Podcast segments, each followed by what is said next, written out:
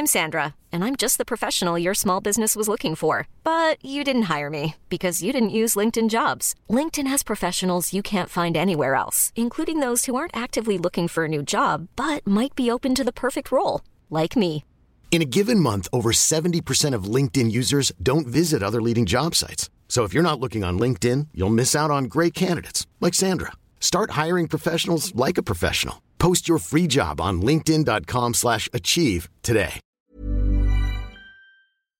Porque el mundo actual no se entendería sin la economía y los negocios.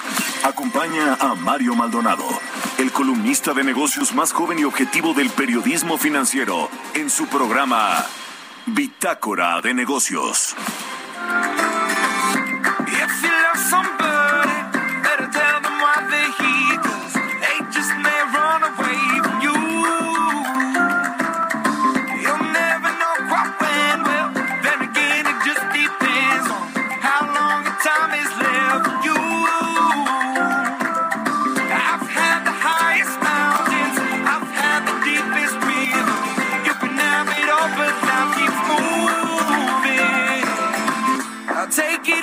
Don't look down.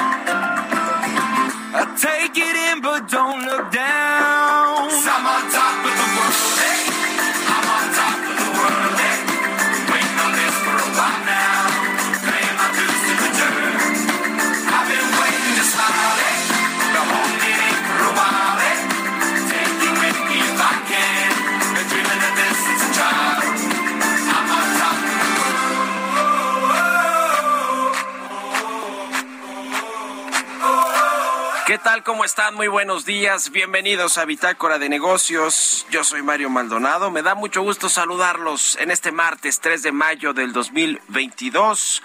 Son las 6 de la mañana con 5 minutos y estamos transmitiendo en vivo como todos los días tempranito aquí en la cabina de El Heraldo Radio. Muchas gracias por acompañarnos a quienes nos escuchan en la Ciudad de México y en el Valle de México por la 98.5 de FM, en Guadalajara, Jalisco por la 100.3 de FM, en Monterrey por la 99.7 y en el resto del país a través de las estaciones hermanas de El Heraldo Radio. Nos escuchamos también en el sur de los Estados Unidos. Nos vemos en el streaming que está en la página heraldodemexico.com.mx en las redes sociales de Now Media. Y comenzamos este martes con un poquito de música antes de entrarle a la información. Esta semana estamos escuchando las mejores canciones para despertar de acuerdo con la plataforma Spotify, las que nos ponen de buen humor, que es lo que queremos hacer siempre aquí. Esa es la razón por la que ponemos siempre un poco de música junto con la información. Esta es de Imagine Dragons, se llama On Top of the World. Es una canción que escribió esta banda estadounidense y obviamente la interpreta Imagine Dragons. Tuvo su primera aparición en un EP de la banda que se llama Continuum Silence. Así que la vamos a estar escuchando este martes y le entramos ahora sí a la información. Vamos a hablar con Roberto Aguilar los temas financieros más relevantes. ¿Qué tan agresivo será el tono de la Reserva Federal en su decisión de política monetaria? y las bolsas en tensa calma. Estados Unidos bajará la, a, bajaría aranceles a importaciones chinas para reducir la inflación. Y Alemania revira, analiza dejar de comprar petróleo ruso. Vamos a hablar de eso con Roberto Aguilar. Vamos a platicar también con Ernesto O'Farrill, como todos los martes. La economía de los Estados Unidos cae por un fuerte crecimiento en recesión va a estar la economía de Estados Unidos. Hay recesión en puerta. Vamos a analizar ese tema de Estados Unidos que había crecido bien, sólido y ahora podría estar a la pues eh, vista de una recesión en la puerta de una recesión. Vamos a hablar de eso con Ernesto Farrell, vamos a platicar también con Alejandro Hernández, presidente del Instituto Mexicano de Ejecutivos de Finanzas.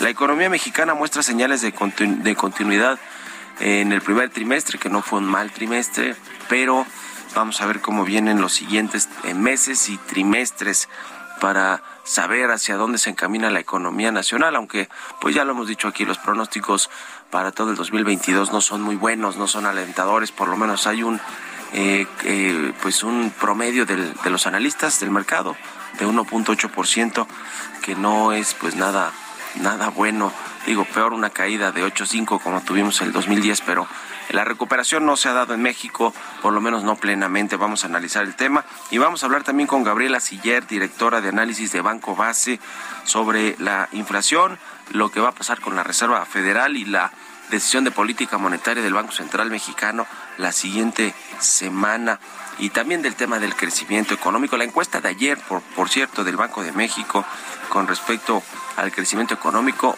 redujeron la expectativa de crecimiento a 1.72% los economistas que encuesta el Banco Central y también pues aumentaron las eh, expectativas de inflación. Vamos a analizar todos estos datos hoy aquí en Bitácora de Negocios, así que quédense con nosotros en este martes 3 de mayo.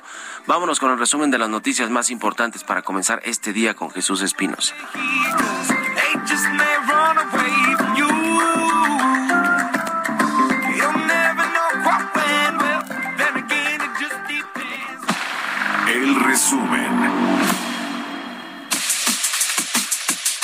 Inflación de 6.75% y un crecimiento económico de 1.72% son las nuevas estimaciones para el 2022 de los especialistas en economía del sector privado encuestados por el Banco de México, lo que refleja que las expectativas en el corto y mediano plazo continuaron deteriorándose en abril pasado.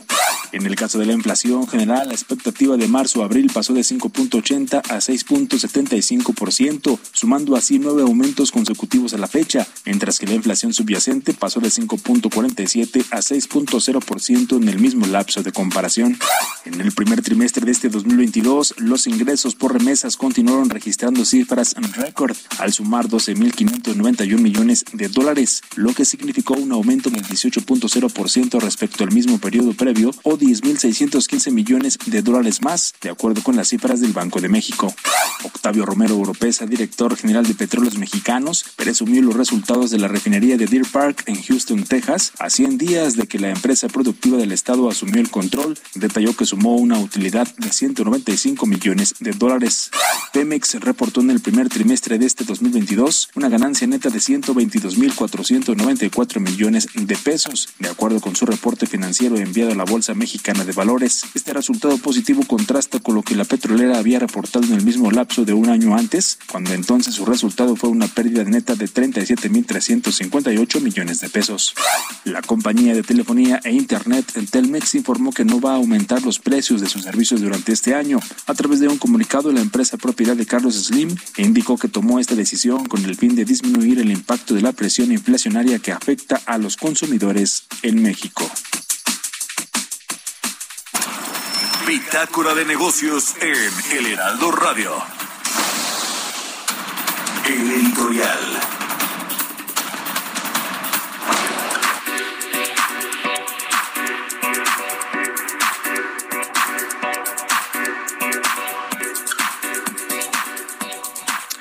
Pues qué cosa con los tres proyectos de infraestructura prioritarios del presidente Andrés Manuel López Obrador. Todos han presentado eh, problemas no solo de aumento de costo de su presupuesto que tenían eh, pactado o presupuestado originalmente lo, el dinero que se iba a gastar para estas obras siempre se va eh, pues por arriba de la cima de la cifra perdón originalmente estimada. Y además de eso, pues ya lo vimos con el Aeropuerto Internacional de Santa Lucía, el Felipe Ángeles, que ahora por un decretazo va a buscar que las aerolíneas que no operan allí porque no les es rentable, porque no les es funcional, porque la gente no quiere viajar a este aeropuerto, pues ahora a través de un decreto de la Secretaría de Comunicaciones y Transportes va a buscarse, va a limitarse la operación en el Aeropuerto Internacional de la Ciudad de México, el Benito Juárez, a 50 operaciones por hora para que el resto se vayan forzosamente a Santa Lucía. Esa es una pincelada, una muestra de cómo este gobierno del presidente del observador pues hace que funcionen las cosas y no por la buena, sino a través de decretazos porque pues las obras que se planearon algunas se hicieron por capricho o se hicieron las tres por capricho. Hablamos también del Tren Maya y de la refinería de Dos Bocas que va a inaugurarse en julio próximo. El caso del el Tren Maya, pues también con grandes problemas. Ayer en la conferencia del presidente del observador se reconoció lo que todos los ambientalistas y los actores, las actrices, los, eh, eh, pues los famosos, como dice el presidente, han reclamado. No tiene esta declaración de impacto ambiental, este estudio de impacto ambiental. Y a pesar de eso, lo siguen haciendo, siguen construyendo el tramo 5, que es el que está más emproblemado, y a pesar de las eh, suspensiones de jueces que le otorgan a, por ejemplo, a estas organizaciones ambientalistas, pues siguen construyendo este tramo 5 del tren Maya, es decir, otra vez por sus pistolas, como diría mi abuelita, están construyendo este proyecto. Y también lo que viene ahora en julio con la refinería de Dos Bocas en próximas semanas que la va a inaugurar Rocionale y el presidente López Obrador y el ejército eh, pues bueno, ya veremos qué sucede ahí. Se fue al cielo el presupuesto de esta refinería y no va a estar funcionando para cuando la inauguren, pero quizá también por decretazo van a decirle a Pemex, dejas de vender petróleo, lo mandas a dos bocas y aunque no tengamos la tecnología para refinar petróleo pesado, crudo pesado, pues a ver qué hacen, pero ustedes refinan petróleo en México. Así las cosas con tres de los proyectos o los tres proyectos insignia del presidente López Obrador. ¿Ustedes qué opinan? Escríbanme en Twitter, arroba Mario Mal y en la cuenta arroba Heraldo de México. Mario Maldonado en Bitácora de Negocios. ¿Y tú sabes cuáles son las alternativas al cigarro? En general existen dos grandes grupos, los vapeadores y los calentadores de tabaco. ¿Y cuál es la diferencia entre ambos? Es muy sencillo. Los vapeadores son unos dispositivos que calientan un líquido que puede o no contener nicotina para después convertirlo en un aerosol. Esta alternativa no contiene tabaco. Por otro lado, existen los calentadores como ICOS, que a diferencia de los vaporizadores, utilizan tabaco real. Estos productos calientan el tabaco en vez de quemarlo, entregando el sabor del tabaco sin humo.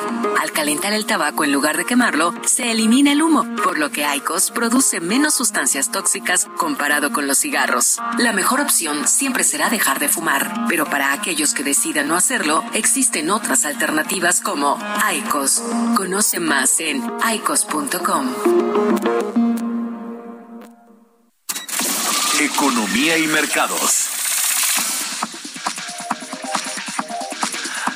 Roberto Aguilar ya está aquí en la cabina de El Heraldo Radio. Mi querido Robert, buenos días. ¿Cómo estás, Mario? Me da mucho gusto saludarte a ti y a todos nuestros amigos. Pues fíjate que las acciones eh, mundiales subían ligeramente y en tensa calma y los rendimientos de los bonos del Tesoro de Estados Unidos a 10 años se mantuvieron por encima del 3%, mientras que los inversionistas pues se preparan para lo que podría ser la mayor alza de tasas de la Reserva Federal desde el 2000, mañana mismo. También el Banco Central de Australia elevó su tasa en 25, 25 eh, puntos base, más de lo esperado. El jueves se espera que el Banco de Inglaterra también suba las tasas por cuarta vez consecutiva.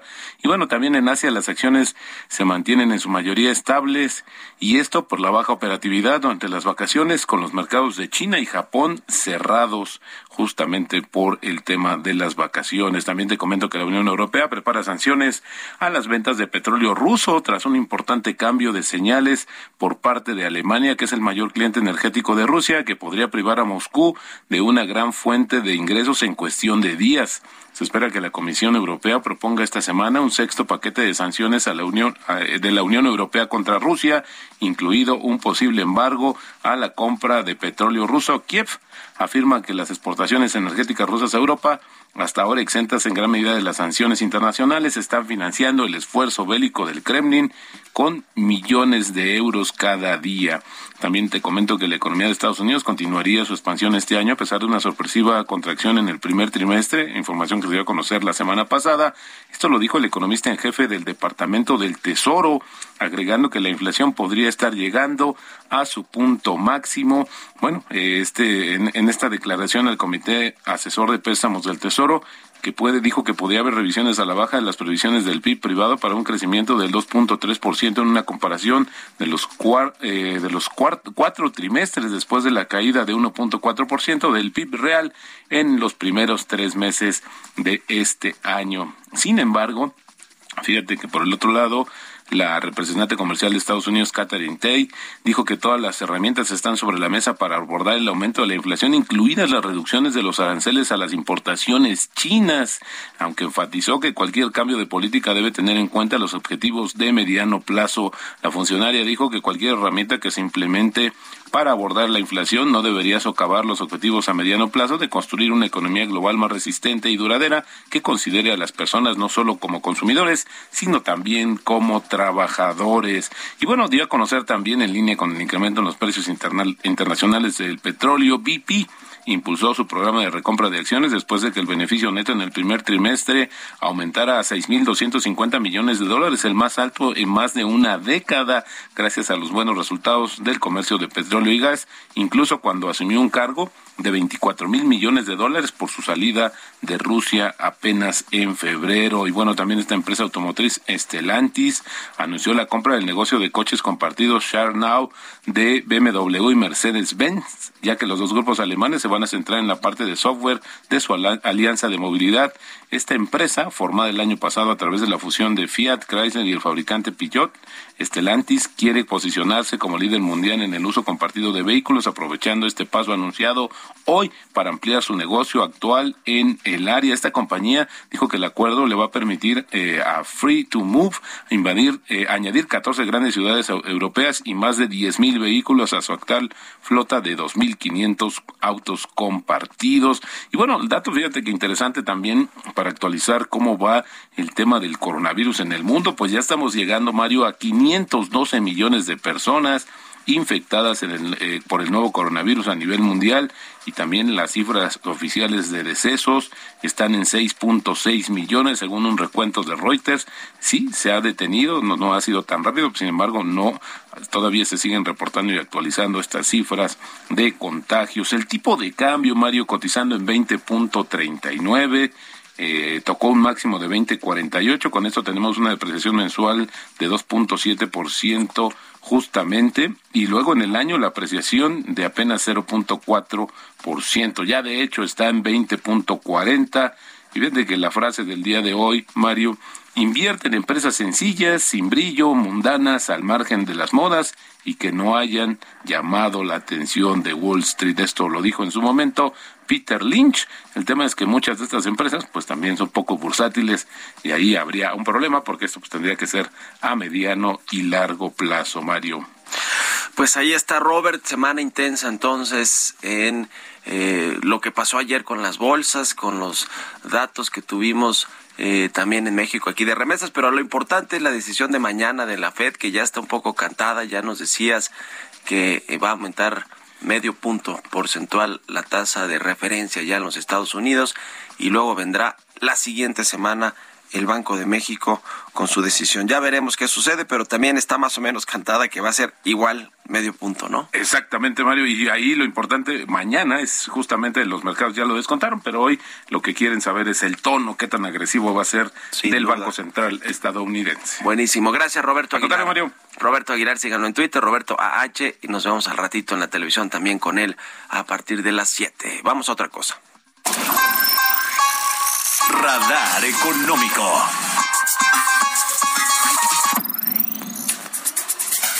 Y hablando de Estados Unidos, ¿hay o no una recesión en puerta? ¿Se avecina una recesión para esta economía la más poderosa del mundo? Vamos a platicar de esto con Ernesto Farr, el presidente del Grupo Bursamétrica. Ernesto, buenos días, ¿cómo estás y cómo ves el tema? ¿Qué tal? Muy buenos días, Mario. Buenos días a todos. Bueno, pues el jueves de la semana pasada el Departamento de Comercio de los Estados Unidos nos reveló el dato de el PIB al primer trimestre, un dato preliminar, igual que México también da primero un dato preliminar. Y bueno, pues resulta que sorpresivamente nos dice el Departamento de Comercio que hay una contracción del 1.4% anualizado en el PIB americano. Eh, y bueno, pues sí, es, una sorpresa negativa, ¿no? Esta contracción. Y bueno, pues eh, habría que ver qué es lo que está pasando porque pues se ven muchos indicadores todavía muy fuertes. Por ejemplo, Estados Unidos está otra vez en pleno empleo. Hay unos indicadores de gerente de compra que están muy fuertes, tanto para el sector manufacturero como para el sector servicios.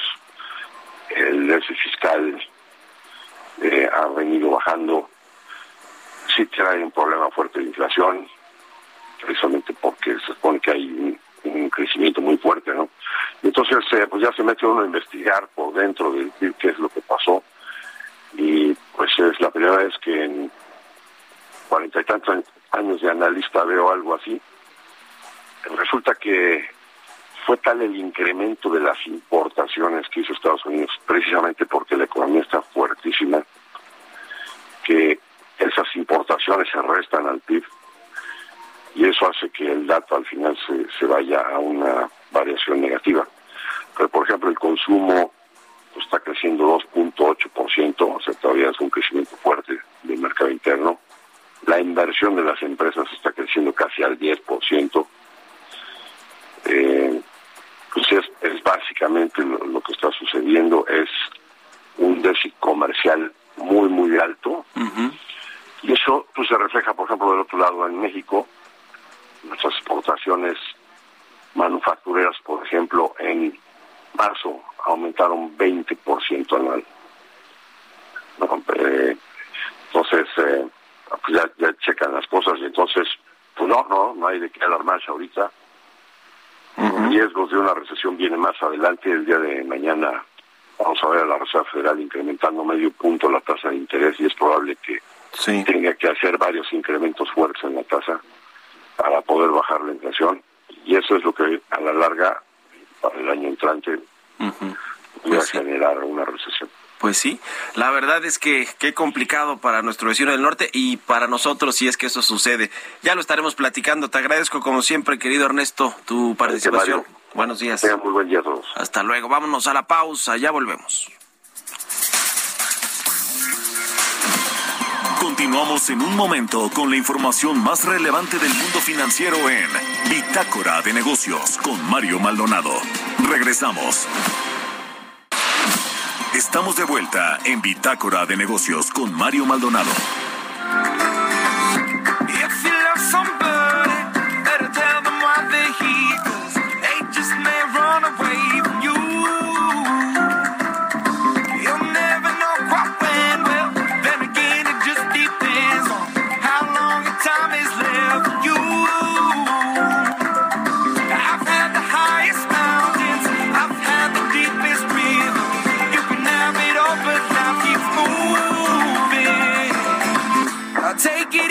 Ya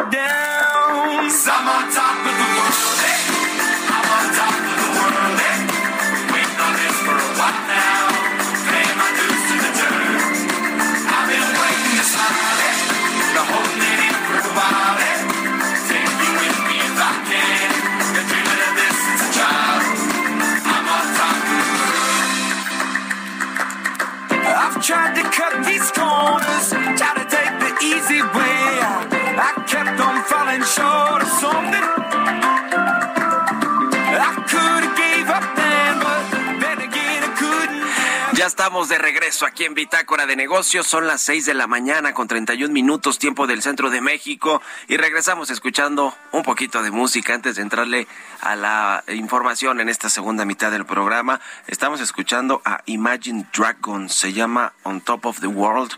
Esta semana escuchamos las mejores canciones para despertar según la plataforma de música. Hiring for your small business? If you're not looking for professionals on LinkedIn, you're looking in the wrong place. That's like looking for your car keys in a fish tank. LinkedIn helps you hire professionals you can't find anywhere else, even those who aren't actively searching for a new job but might be open to the perfect role. In a given month, over 70% of LinkedIn users don't even visit other leading job sites. So start looking in the right place. With LinkedIn, you can hire professionals like a professional. Post your free job on linkedin.com slash achieve today. Spotify y esta de Imagine Dragons aparece en su álbum eh, de estudio debut Night Visions como su tema número 5 desde que se lanzó en el 2013 se colocó pues muy alto en las listas de popularidad del Billboard de diferentes países y por eso la estamos escuchando para comenzar bien el día este martes. Y le tengo otra información importante que me da mucho gusto compartir, es que la UNAM, la máxima casa de estudios de México, y el Heraldo Media Group acordaron, eh, hicieron un acuerdo para la difusión de los derechos humanos, para contribuir a la difusión y conocimiento de los derechos humanos, en particular los referentes a la libertad de expresión. Mire, yo que ahora estoy en un asunto que ya le he platicado aquí con la Fiscalía General de la República, por la libertad de expresión, celebro yo más que nunca que el Heraldo Media Group y la UNAM hagan este acuerdo para que todos conozcan, conozcamos los derechos humanos, eh, le decía los, en particular los que tienen que ver con la libertad de expresión, y le decía que la UNAM y el Heraldo Media Group firmaron este acuerdo para que a través de los espacios de El Heraldo, como este y como el de la televisión, el de Noticias de la Mañana, se promueva el entendimiento de la ley y su relación con una vida digna el material contará con la participación de especialistas de la máxima Casa de Estudios de México para impulsar el derecho y los mecanismos de defensa del mismo a través de las emisiones de radio y televisión, al igual que a través de artículos y entrevistas en el Heraldo de México en su versión impresa. Durante la firma de esta constancia, Luis Raúl González Pérez, coordinador del Programa Universitario de Derechos Humanos de la UNAM, dijo que a la par de la transmisión del Heraldo Media Group en sus distintas plataformas, la UNAM facilitará que haya mesas de discusión y de análisis, así como la creación de eventos académicos alrededor de esto. Por su parte, Ángel Mieres, el presidente del Consejo de Administración de Heraldo Media Group, agradeció la confianza de la UNAM y calificó de buen augurio que el convenio fuera signado el mismo día del aniversario de este grupo, de este pues de que se adquirió el periódico hace cinco años. Estamos muy contentos por eso y yo en particular más contento porque se avance en temas de libertad de expresión, porque vaya tiempos que estamos viviendo y yo en lo particular. Bueno, vamos a otra cosa, seis con treinta y cuatro minutos. Entrevista.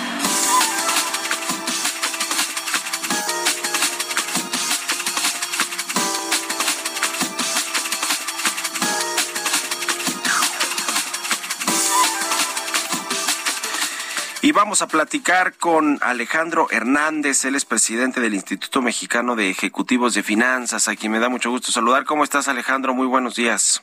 ¿Qué tal, Mario? Muy buenos días. El gusto es mío saludarte a ti y a todo tu auditorio. Muchas gracias. Pues varios temas que platicar contigo eh, que tienen que ver con la economía mexicana, que pues está atado también a ciertas dinámicas internacionales, en particular la dinámica de la economía estadounidense por lo que representan las exportaciones mexicanas y el comercio internacional con, con Estados Unidos, el comercio bilateral. Eh, ¿cómo, ¿Cómo ves eh, en general, la verdad, no es tu perspectiva de cómo está la economía mexicana actualmente? Ya tuvimos el dato de el crecimiento del primer trimestre del año, que pues al parecer no fue un mal dato y han ido saliendo indicadores que nos eh, van diciendo cómo está el pulso de la economía. ¿Ustedes cómo lo ven en el IMEF? Así es, Mario. Mira, vemos que eh, la movilidad que ya logramos tener en el primer trimestre, me refiero a la movilidad de la gente, el hecho de haber terminado este último confinamiento, eh, de sobre todo en el mes de enero, esta movilidad ya nos permite un incremento en la actividad económica, lo que se ve reflejado en una mejoría de la economía mejoría eh, ligera, pero mejoría al fin y al cabo. Creemos que esa es la, la buena noticia. Y esta mejoría, bueno, pues en la semana pasada el crecimiento del PIB a tasa trimestral del 0.9% nos lo confirma. Eh, es decir, nuestra economía ya se empieza a mover, no a los niveles que nosotros quisiéramos, pero ya se ve un, eh, eh, un movimiento positivo en cuanto a la, a la actividad económica y eso reflejado en la el Producto Interno Bruto.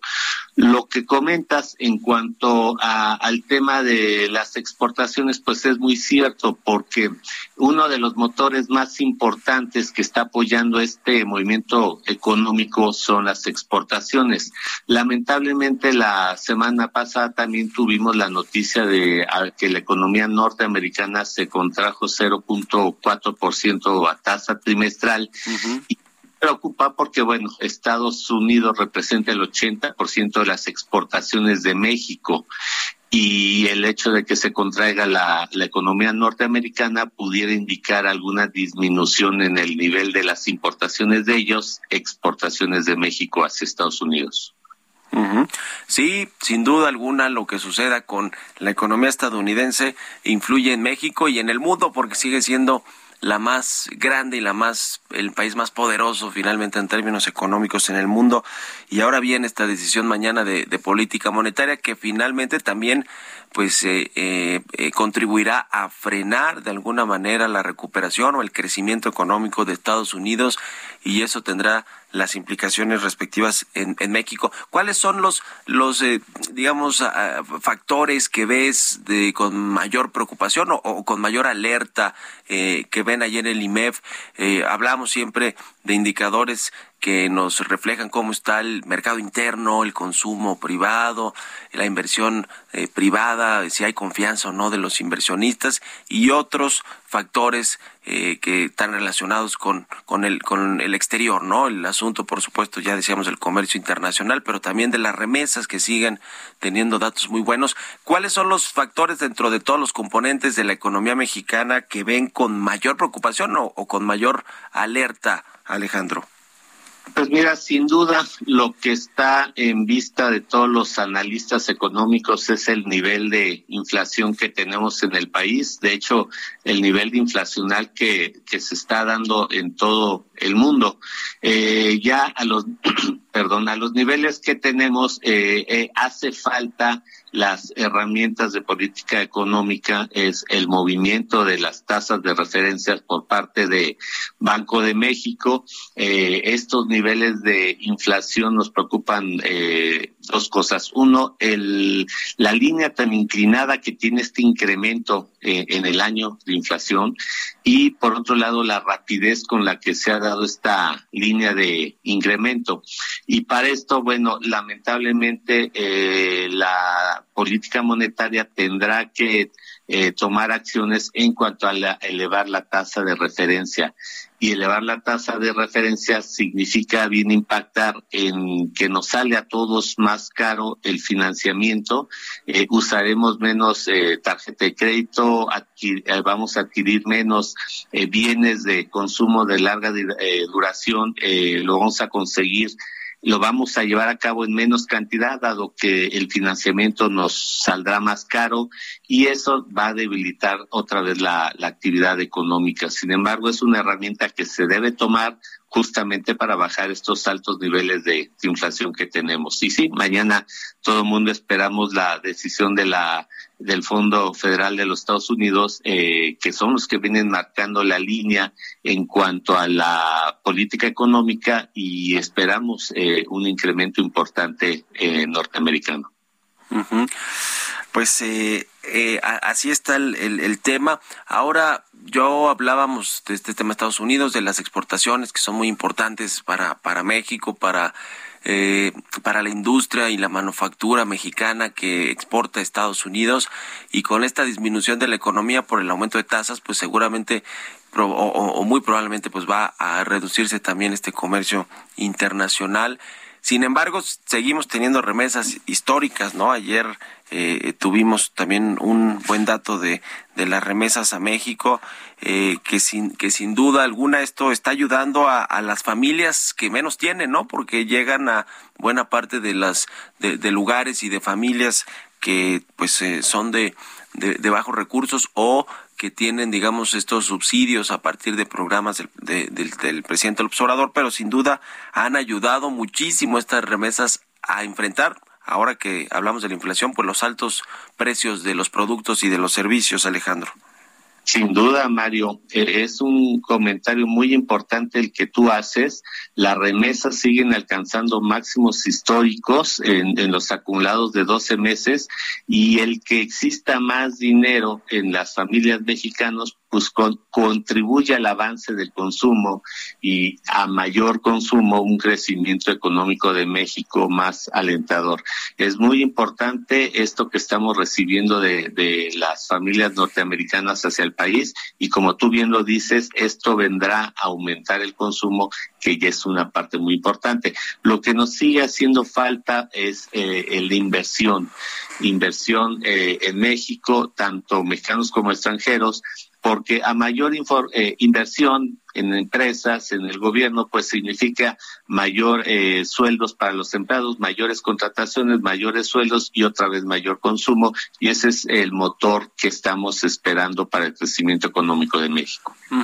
Y por último, Alejandro, a nivel de política económica, de lo que está haciendo el gobierno para generar eh, pues eh, crecimiento o buenas perspectivas para la economía mexicana. ¿Qué es lo que falta hacer?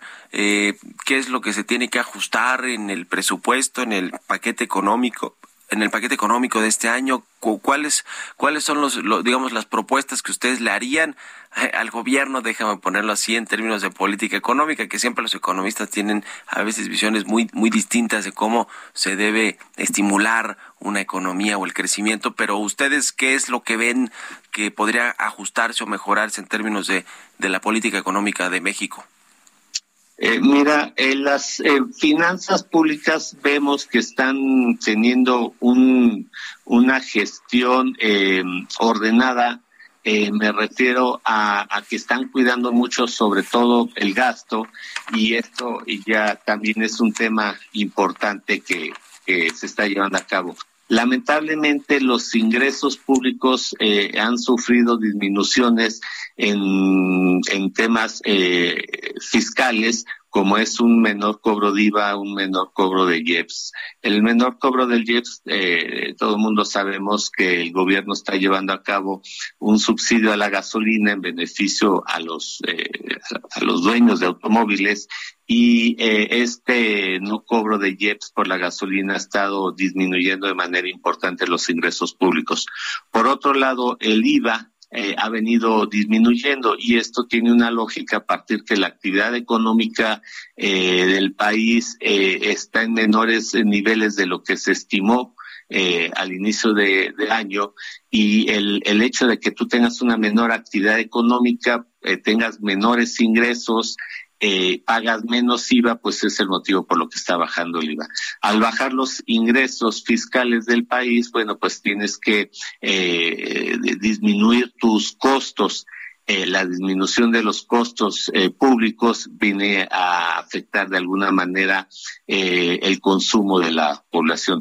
¿Qué creemos que hace falta? Eh, pues sí, mejorar la los ingresos y esto a través del destino de eh, los gastos en, en, inversiones, que es lo que comentábamos hace un momento, hace falta. Eh, sí es cierto que el gobierno está llevando a cabo eh, eh aplicación del gasto público, pero creemos que, que deberíamos de eh, tener una eh, inversión en conceptos que pudieran generar eh, una eh, invitación a la inversión que como comentaba hace rato genera un círculo virtuoso en favor de las eh, contrataciones de empleos, en favor del consumo finalmente, más dinero en las familias mexicanas y eso puede reactividad, reactivar la economía. Pues te agradezco mucho, Alejandro Hernández, presidente del Instituto Mexicano de Ejecutivos de Finanzas, por estos minutos para el Heraldo Radio y seguimos en contacto. Muy buenos días. Muy buenos días, Mario, con mucho gusto. Que estés muy bien. 6 con 45, vamos a otra cosa. Mario Maldonado en Bitácora de Negocios. Pues se cumplió un año del colapso terrible, lamentable de el tramo, un tramo elevado de la línea 12 del metro que dejó 27 personas muertas. Al día de hoy sigue habiendo retrasos en los trabajos para reabrir el servicio en esta línea y también pues asuntos con las familias, con los deudos de estas 27 personas y tampoco hay responsables, no hay nadie en la cárcel por este asunto, ni siquiera vinculado a un proceso para enfrentar pues responsabilidades por 27 vidas que se perdieron hace un año aquí en la Ciudad de México. Vamos a escuchar esta pieza que preparó mi compañera Jessica Moguel. La línea es una línea segura, segura para los usuarios, para los trabajadores y para la integridad de las instalaciones. Para que no vuelva a correr. Nunca más, nunca más. Eso lo podemos eh, garantizar. Esa promesa un año del colapso del tramo elevado de la estación Olivos de la línea 12 del metro. Esa noche fallecieron 27 personas. 365 días después del incidente, el director general del sistema de transporte colectivo, Guillermo Calderón, explica los retrasos en la apertura. Tengan plena seguridad que estamos trabajando eh, con todo el cuidado, por eso incluso las las demoras para garantizar que cuando se abra al servicio nuevamente la línea, una línea de gran utilidad para la comunidad, sobre todo de Tláhuac, será con absoluta y plena seguridad los traslados. Desde el 3 de mayo de 2021, la línea dorada es revisada de forma integral por académicos, técnicos y especialistas, en especial en la zona del colapso, la parte elevada y el túnel. Las 20 estaciones de la línea reabrirán a los usuarios a finales de diciembre de este año. ¿Cuáles son los avances hasta este momento? Según el director general del metro, en 11.9 kilómetros de túnel hay un avance del 100% en la primera fase del sellado de filtraciones, 40 canalizaciones concluidas, la obra civil de 5 cárcamos nuevos al 100%, pero aún faltan revisar 10 cárcamos adicionales y la rehabilitación de rejillas en dos tramos, Insurgente Sur y Félix Cuevas e Insurgente Sur y Miscuac. La principal intervención de la zona es la sustitución de siete curvas desde el tramo de la estación Parque de los Venados hasta Aclalilco. La parte elevada, dirigida por la Secretaría de Obras de la Ciudad de México, concluyó con el anclaje para el encamisado de 152 columnas. Incluso, el tramo espejo a la estación Olivos que existía en la estación Tezonco, dicen, se retiró. Y ante la exigencia de demoler el tramo elevado, respondió. No es necesario tirarla, la línea jugaba un papel y juega un papel muy importante, cerca de 400 mil eh, viajes eh, todos los días. Lo que sí es necesario es eh, modificar y reforzar lo que se identificó como una deficiencia original de diseño y construcción. Para Heraldo Media Group, Jessica Moguel. Entrevista.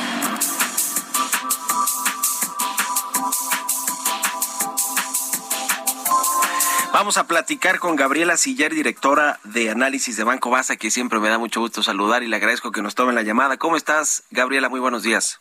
Muy buenos días, Mario. Como siempre, un gusto de saludarte. Pues varios temas siempre que, tienen que ver con la economía. Uno de los más importantes y más preocupantes es la inflación en México, que pues ha estado más de un año, poquito más de un año ya fuera del rango del Banco Central. Eh, y ahora también además hay una intención del gobierno de pactar con las empresas eh, precios máximos o precios de garantía para evitar que siga aumentando. ¿Cómo ves el panorama de estos con, con estos dos elementos, Gaby? Bueno, pues se ve un panorama complicado, es un panorama de estanflación, que es la combinación, la peor combinación que se puede dar, estancamiento económico con una alta inflación. Y en estancamiento, pues ayer vimos en la encuesta del Banco de México que por séptimo mes consecutivo se recortan las expectativas de crecimiento para este año y por onceavo mes consecutivo suben las expectativas que se han mantenido de la inflación subyacente, esta inflación que se considera la medular de la economía y que determina también la trayectoria en el mediano y en el largo plazo.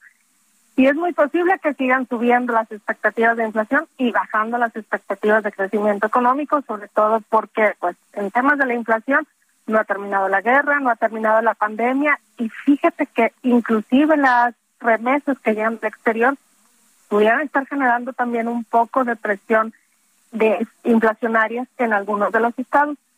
Y por el lado del crecimiento económico, pues también en la misma encuesta lo que destaca es que es la gobernanza el mayor freno a la economía, al interior pues la inseguridad y las políticas económicas internas.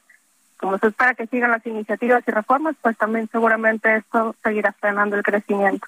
Eh, eh, es particular este programa que, que, hablábamos de los precios de garantía o, del, del, acuerdo, del pacto con los empresarios, ¿va a tener efectos de, de, de corto plazo? ¿Va a funcionar o va a, dependiendo cómo se haga, pero inevitablemente va a generar distorsiones como pues muchos han dicho que, que puede generar el control de precios o que sabemos que genera los controles de precios? Pues no le han querido llamar control de precios, pero eso es precisamente, ¿no? Sobre todo porque hablan de una unificación en la canasta básica y para unificar entre los estados, pues algunos tendrán que bajar su precio y ahí eh, pues cabe la posibilidad de que se genere escasez porque habrá algunos productores, algunos vendedores que digan que a ese precio no les conviene vender. Y por otra parte, otros estados pues tendrán que subir su precio y entonces ahí se va a generar una mayor inflación, que es lo que precisamente se trata de evitar. Y bueno, pues escasez, mayor inflación, pues la verdad es que nadie quiere sufrir eso. Y por otra parte, pues habrá productores que son exportadores también y que van a decidir mejor exportar el producto en lugar de venderlo aquí en el mercado mexicano, en donde se está limitando el precio. Y bueno, pues también cabe la posibilidad de que se generen distorsiones sobre el cálculo de la inflación, que el número se vea muy bonito, pero que sea solamente por estos precios oficiales o de garantía que se han puesto mientras que en la realidad, pues si hay escasez, pues seguramente se generarán mercados negros, ¿no? La verdad es que es una muy mala idea esto del control de precios, que, repito, no le quieren llamar control de precios, pero finalmente esto es. Y lo hemos visto en la historia de México desde la década de los 50, cuando se impusieron controles de precios, la verdad es que las cosas no salieron bien. Terminó elevándose la inflación por la escasez de los productos y terminó también frenándose más el crecimiento económico en un minutito y medio que nos queda, Gaby. ¿Cómo viste ayer esta eh, encuesta del Banco de México? Obviamente aumentaron las perspectivas de inflación, 6.67% para este año, y bajaron las expectativas de, crecimiento económico. ¿Qué, ¿Qué te pareció? ¿Están siendo todavía muy conservadores? Fíjate que si llegan a materializarse las expectativas, a pesar de que estén un tanto conservadores y creemos que se van a seguir recortando las expectativas de crecimiento, pues implicaría que en todo el sexenio estaríamos creciendo 1.63%, lo cual en promedio anual da 0.27%, que sería el menor crecimiento para anual para un sexenio en registro. Y por otra parte, pues también llama la atención que las expectativas traen un crecimiento esperado para el 2023 y 2024 del 2%, que es lo que más o menos antes crecía la economía mexicana, por lo que muy seguramente seguirá, seguirán siendo recortadas a la baja estas expectativas.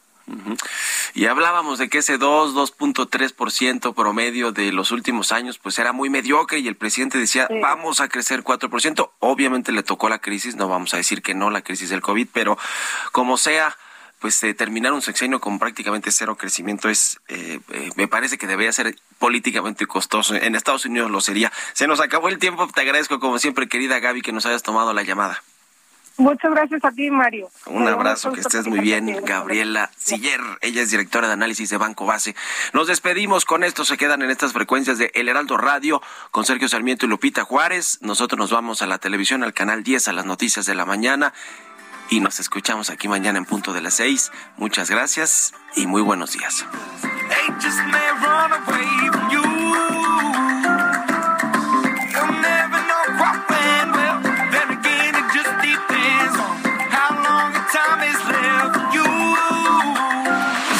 Fue Bitácora de Negocios con Mario Maldonado, donde la H suena y ahora también se escucha. Una estación de Heraldo Media Group. Ever catch yourself eating the same flavorless dinner three days in a row? Dreaming of something better? Well, HelloFresh is your guilt-free dream come true, baby. It's me, Kiki Palmer. Let's wake up those taste buds with hot, juicy pecan crusted chicken or garlic butter shrimp scampi. Mm. Hello Fresh.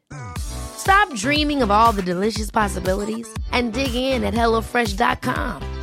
Let's get this dinner party started.